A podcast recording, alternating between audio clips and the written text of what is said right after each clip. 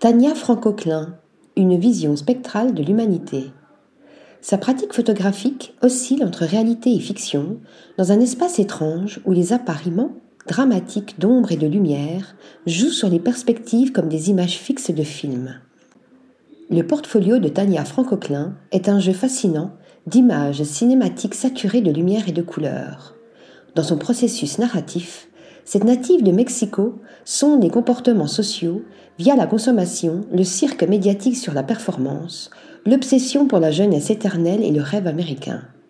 Elle met ainsi en exergue les séquelles psychologiques profondes qu'il génère dans la vie quotidienne. Son travail se révèle comme un voyage initiatique mental qui dépeint des personnages féminins cédant à cette tendance à l'isolement, au désespoir, à l'effacement et à l'anxiété. Ces autoportraits et ces scènes intérieures-extérieures intimistes s'expriment en images fragmentées, à la fois fictives et réelles. Pas étonnant que cette diplômée d'un master en photographie de l'Université des Arts de Londres ait rapidement été remarquée.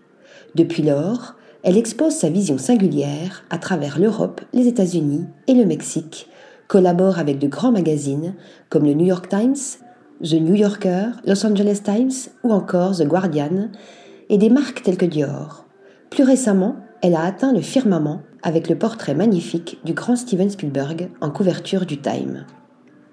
De l'esthétique à l'existentiel.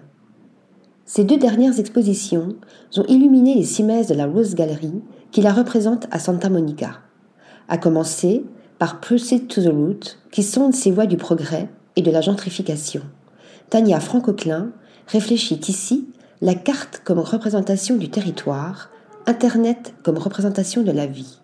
Le progrès nous a dépassés, laissant un état de néant et de confusion dans notre réalité éclectique et hyper connectée, où l'histoire court plus vite que les secondes sur l'horloge, explique-t-elle. C'est dans le vide de la campagne que l'on peut situer la rencontre d'un ancien mode de vie qui attend encore son abandon et son confinement, reflétant la nouvelle croissance d'un système capitaliste central. À travers ces routes, la photographe trace ainsi une histoire de solitude, de malaise, de perte de repères et de sens.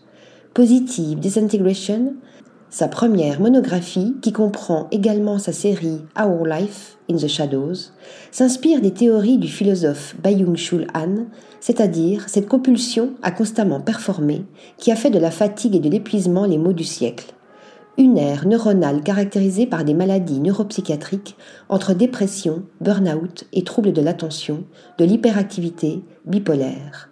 L'artiste place ainsi cette contradiction au centre de ses images, où elle-même et cette humanité délaissée tentent de s'évader.